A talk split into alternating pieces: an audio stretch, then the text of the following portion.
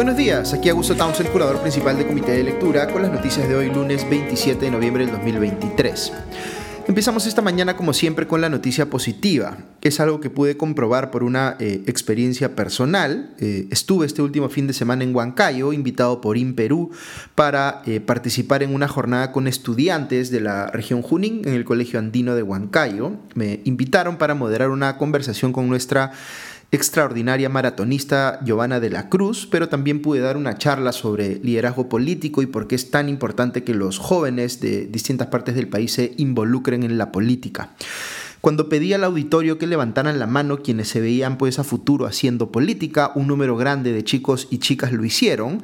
Eh, varios eh, hicieron preguntas muy atinadas que muestran pues que están entendiendo bien la crisis en la que estamos eh, y qué rol pueden tener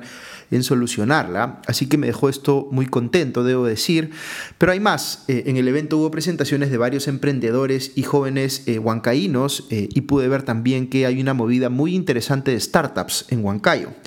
potenciada además por las incubadoras de negocios que tienen las universidades Continental y la Universidad Nacional del Centro. Y también vi a un funcionario de Concitec mostrar unas cifras que evidencian que Junín es por lejos la región del país donde más clubes de ciencias hay. Eh, así que eh, en un día de visita apenas he visto todas estas cosas y más que me han dejado pues entusiasmado por eh, todo el potencial que tiene una región como Junín, desde lo deportivo hasta lo político, pasando por los negocios. Todo esto pues hay que ponerlo en valor. Ok, ahora sí vamos con las noticias del plano local y toca comentar varias que tienen implicaciones muy serias sobre las cuales yo diría que es importante que cada uno de ustedes se forme una opinión. Les resumo las tres eh, noticias más importantes en versión telegráfica. La primera, se confirmó el viernes la sanción de la Autoridad eh, Nacional de Control de la Fiscalía contra el fiscal superior Rafael Vela eh, de suspenderlo ocho meses y medio en el cargo, con lo cual se aparta de la responsabilidad eh, que venía ejerciendo este último como jefe de la, eh, del equipo especial Lavajato.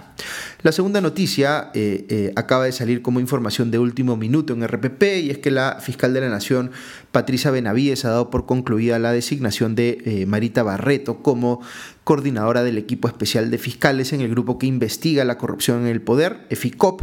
y que ha estado investigando, por ejemplo, el entorno del expresidente Pedro Castillo. La tercera noticia, eh, el Ministerio de Justicia ha decidido suspender de su cargo al Procurador General del Estado, Daniel Soria, a manera de medida cautelar, mientras dura una investigación en su contra llevada a cabo por una comisión ad hoc para determinar si Soria fue o no designado de manera eh, irregular. Y si quieren pueden sumar a esto una cuarta noticia, que es que eh, algunas personas eh, eh, o que algunas personas están relacionando con las anteriores y es la decisión del canal de televisión ATV de no renovarle el contrato a la periodista Juliana Oxenford, que tenía un programa político que salía a diario entre semana. Esas son las noticias, dos fiscales superiores removidos de sus cargos en la Fiscalía, eh, un eh, procurador general del Estado al que eh, han mandado a su casa y una periodista que ha sido un trabajo inquisitivo frente al gobierno, que pierde una plataforma importante que tenía en un canal de señal abierta. Hay una noticia más de último minuto que acaba de llegar, que tiene que ver con un operativo que se ha hecho anoche en la Fiscalía, y, se las voy a comentar un poquito más adelante, pero es bien grave y se conecta también directamente con esto que les acabo o estas noticias que les acabo de mencionar. Ahora, ¿por qué algunas personas conectan todas estas noticias? Pues porque las ven como manifestaciones de autoritarismo que eliminan controles sobre personas que, estando en el poder, tienen o pueden tener problemas con la justicia, como si se quisiera atar de manos a los fiscales o al propio Procurador General del Estado en su capacidad de investigar y sancionar a esas personas, al mismo tiempo que se debilita el trabajo crítico que hace la prensa. Eh, ¿Es razonable esta conexión que se está haciendo aquí? ¿Hay razones atendibles acaso para justificar todas o algunas de estas decisiones? Eh, voy a ir por partes, como les decía, porque esto es eh, importante y me voy a enfocar en las decisiones que tienen que ver con la Fiscalía y la Procuraduría y luego podemos, si quieren, entrar en más detalles en lo que tiene que ver con la prensa. Pero empecemos con el caso de Rafael Vela. La Autoridad Nacional de Control lo está sancionando con una suspensión del cargo sin goce de haber por 8 meses y 15 días ¿Por qué razón? Por una supuesta inconducta funcional al haber emitido años atrás Rafael Vela una declaración en el marco de la investigación contra Keiko Fujimori que la autoridad de control consideró eh, inapropiadas para un fiscal, de, eh, para un fiscal superior por, eh, digamos, cuestionar la labor que, se estaba, que estaba haciendo una jueza en este caso, que fue la que se quejó en contra de Vela. Pero fueron inapropiadas esas expresiones, ya les he comentado sobre esto en podcasts anteriores. En mi opinión fueron declaraciones fuertes, pero razonables incluso protegidas, diría yo, por la eh, autonomía que deben tener los fiscales, que es contrario a pensar que estos deben autocensurarse para no incomodar a sus superiores o a otros operadores de justicia. Ojo que no estoy diciendo que esto debe entenderse como que los fiscales eh, deben sentir que tienen carta libre para decir lo que se les dé la gana. Personalmente, sí creo que Rafael Vela y sobre todo el fiscal eh, José Domingo Pérez, también del equipo Lavajato, han cometido excesos en sus expresiones. Yo no aplaudo esos excesos, creo que están mal. Creo que no se han eh, cuidado por momentos de no generar ellos mismos la percepción de que actúan en estado permanente de insubordinación, como si nadie les pudiese decir nada. Menciono todo esto para dejar claro que, desde mi óptica al menos, no es que Vela y Pérez estén pues absolutamente desprovistos de responsabilidad en lo que está pasando. Pero, y este es un pero bien importante, en ningún caso, ninguno de los excesos eh, en los que puedan haber incurrido justifica una sanción de suspensión en el cargo de 8 meses y 15 días sin goce de haber. Esto es absolutamente desproporcionado. Hay, por supuesto, un aspecto que tiene que ver con los derechos individuales de Vela. Lo están dejando sin trabajo por 8 meses y medio, en los que no va a recibir un sueldo y encima, por las incompatibilidades que tiene como fiscal, no puede hacer eh, por mientras ninguna otra actividad salvo la de ser profesor, que le permita pues sustituir su fuente de ingresos. Pero la implicación más grave de esto es que se está descabezando el equipo especial Abajato, justo cuando estamos en una fase crucial respecto de los casos que involucran a políticos como Keiko Fujimori, Dina Boluarte, Vladimir Cerrón, Rafael López Aliaga, Martín Vizcarra, Susana Villarán, Alejandro Toledo, Ollantumala, Pedro Pablo Kuczynski, entre otros que cita el comercio. Algunos responderán diciendo que Vela no ha estado haciendo bien su trabajo por todo lo que se ha estado demorando en presentar acusaciones fiscales en estos casos o por haber cometido excesos en los pedidos de prisión preventiva eh, que eh, exigió eh, o en la mala tipificación de algunos delitos que lo llevó a plantear imputaciones de lavado de activos que se van a terminar cayendo. Yo debo decir, estoy de acuerdo con estos argumentos que les acabo de mencionar. Es evidente que el equipo de Vela ha forzado el tipo penal de lavado de activos en varios de estos casos. Creo que es un exceso lo que ha pedido además en materia de prisiones preventivas y comparto la frustración de algunas personas eh, en el sentido de que a estas alturas no haya pues más acusaciones fiscales sólidas. Pero y aquí otra vez el pero es bien importante, la Fiscalía puede cometer excesos en las cosas que pide, pero es responsabilidad de los jueces decirle que no a sus pedidos. Por tanto, en las prisiones preventivas, a mi criterio, injustificadas que se han eh, dictado, la responsabilidad principal es de los jueces que las han concedido. Y en la mala tipificación de los delitos que pueda haber hecho la Fiscalía, espero que sean los propios jueces los que le enmienden la plana a los fiscales, como es normal que pase en un sistema de justicia. Sobre la demora en acusar, sí creo que sobre esto se debe responsabilizar eh, en buena medida a Vela y otros fiscales, y que ellos mismos se han metido en un problema precisamente por haber escogido mal el camino del lavado de activos, por ejemplo, pensando que eso les iba a ser más fácil conseguir condenas por requerir menor esfuerzo, eh, esfuerzo probatorio. Pero esta era una apuesta arriesgada porque dependía de que los jueces le dieran la razón a los fiscales en cómo estaban interpretando el tipo penal de lavado de activos. Y es una apuesta que creo lamentablemente van a perder. Eh, y, no eh, y no digo esto porque yo quiera que pierdan, todo lo contrario, pero por más que uno pueda estar de acuerdo con la finalidad que persigue un equipo de fiscales, en este caso sancionar la corrupción en el poder, tienen que lograrlo pues necesariamente ciñéndose a lo que dicta el derecho. Entonces, sí hay cuestionamientos válidos a cómo Vela y compañía han encarado su trabajo en la Fiscalía, pero, y aquí la pregunta fundamental que uno debe hacerse es si quienes están hoy a favor de que Vela sea sancionado lo están por esta preocupación de que no estaría haciendo bien su trabajo, eh, o porque creen que alguien más podría hacerlo mejor que él para conseguir esas condenas, o si más bien están interesados en facilitar que todo el trabajo que ya ha realizado el equipo de Vela se vaya a pique y se garantice así la impunidad de alguna de las personas que están siendo investigadas por su equipo. ¿Ustedes qué creen? ¿Es lo primero o es lo segundo? Desde mi óptica todo apunta que es lo segundo. De otra manera, no se explica la completa desproporción de la sanción que se le está imponiendo a Vela, ni la conexión cada vez más aparente entre una decisión como esta y otras como la destitución de la fiscal eh, Marita Barreto o las causas que involucran a personajes que eh, hoy están en el poder y que a la fiscal de la nación parece no importarle mucho avanzar, incluyendo las que eh, involucran a la propia presidenta de la República. Aquí ya estamos entrando al terreno de la especulación, pero políticamente lo que está pasando con la fiscalía puede como si quien hoy la lidera, es decir, Patricia Benavides, estuviera actuando en pared con la Autoridad Nacional de Control para sacar del camino a Vela, cosa que este último ha eh, señalado justamente, porque eso le va a generar algún tipo de beneficio en su relación con el Congreso eh, y con el gobierno, beneficio que podría tener que ver con cualquier apoyo que pudieran darle para evitar que avancen los casos en los que ella es la investigada, como las acciones que tomó como los que involucran, digamos, eh, las acciones que tomó para favorecer a su hermana, la jueza Emma Benavides, a quien se le investiga por haber liberado a personas vinculadas con el narcotráfico o porque la captura de la Junta Nacional de Justicia por el Congreso podría serle muy útil en ese sentido a la fiscal de la Nación si eh, está ella en buenas migas con el Congreso y eso permite que eh, los nuevos integrantes de la Junta no tengan tanto interés en investigarla a ella. Es entonces la sanción a Vela parte de una eh, transacción eh, particularmente con la coalición que hoy domina el Congreso y que en buena medida también tiene dominado al gobierno. Hay, a mi juicio, suficientes razones para pensar que sí, como el hecho de que la propia Benavides no se opuso cuando el Congreso violó la eh, autonomía del Ministerio Público tiempo atrás al sancionar a la fiscal suprema Zoraida Ábalos por estar políticamente en desacuerdo con sus decisiones funcionales. Benavides y Ábalos podrían haber estado en posiciones antagonistas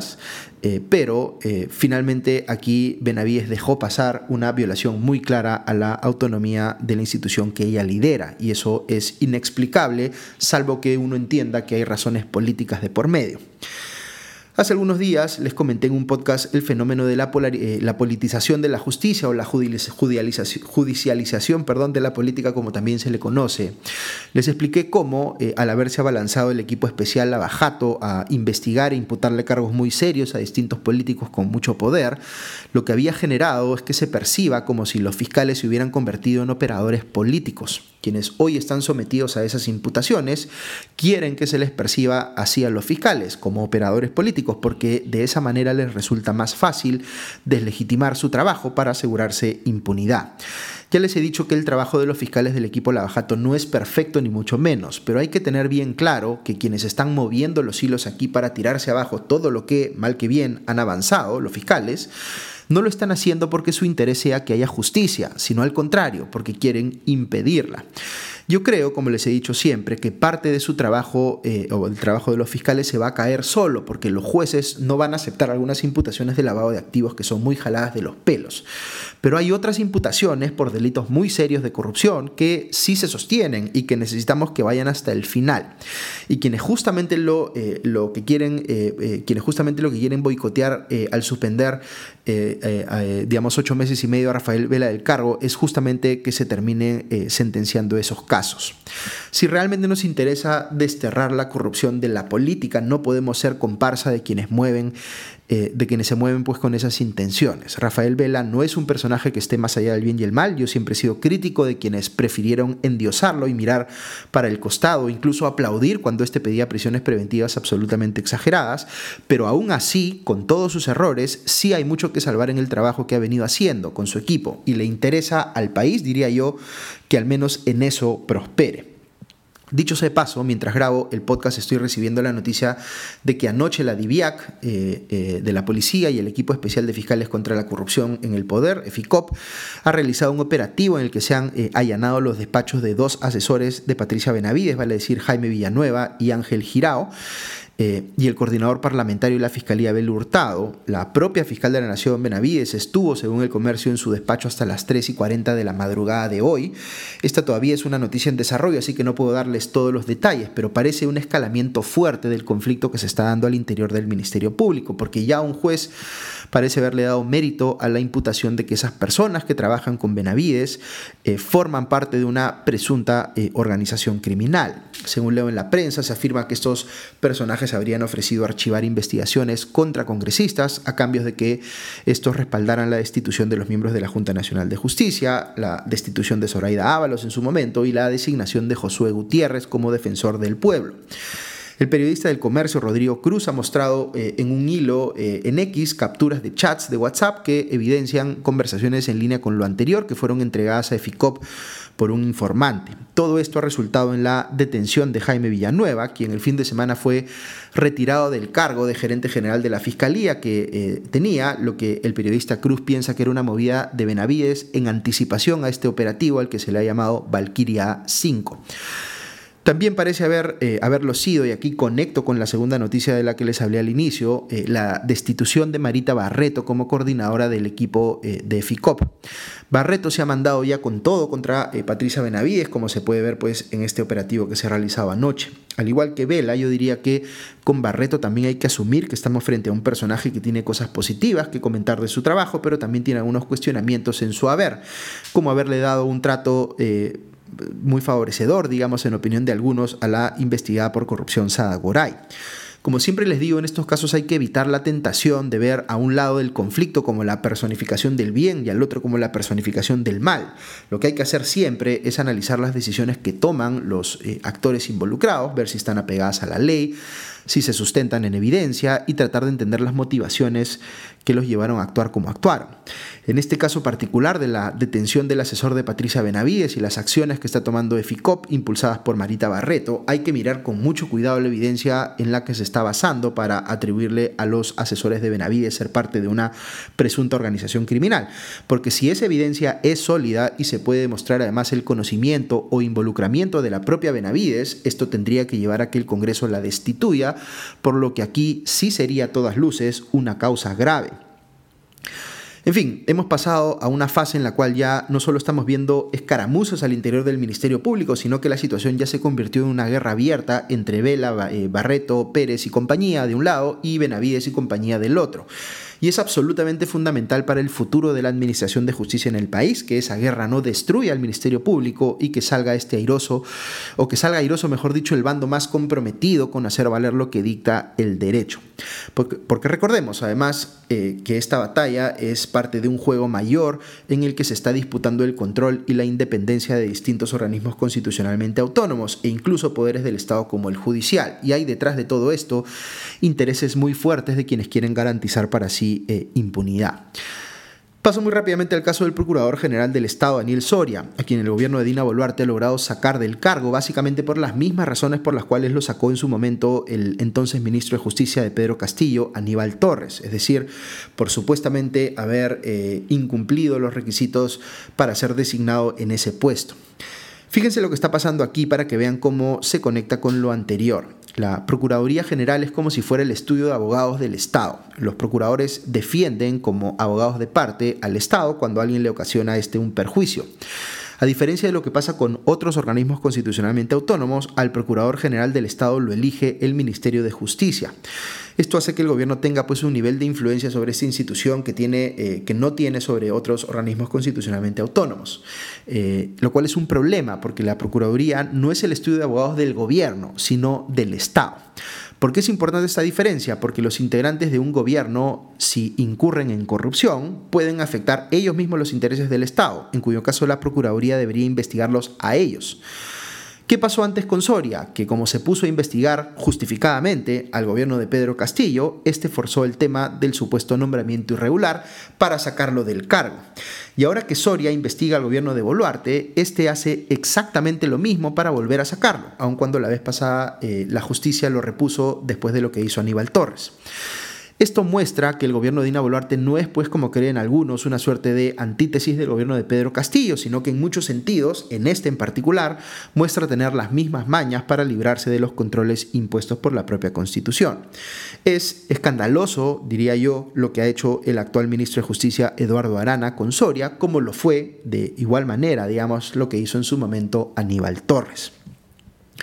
Entonces fíjense, ustedes saben que yo trato de no ser eh, tremendista cuando les explico las noticias, pero estamos viendo cómo se desmonta nuestro sistema de pesos y contrapesos constitucionales al capturarse o debilitar el trabajo que hace la Defensoría del Pueblo, el Tribunal Constitucional, el Ministerio Público, la Junta Nacional de Justicia, la Procuraduría General del Estado y próximamente todo hace pensar las autoridades electorales.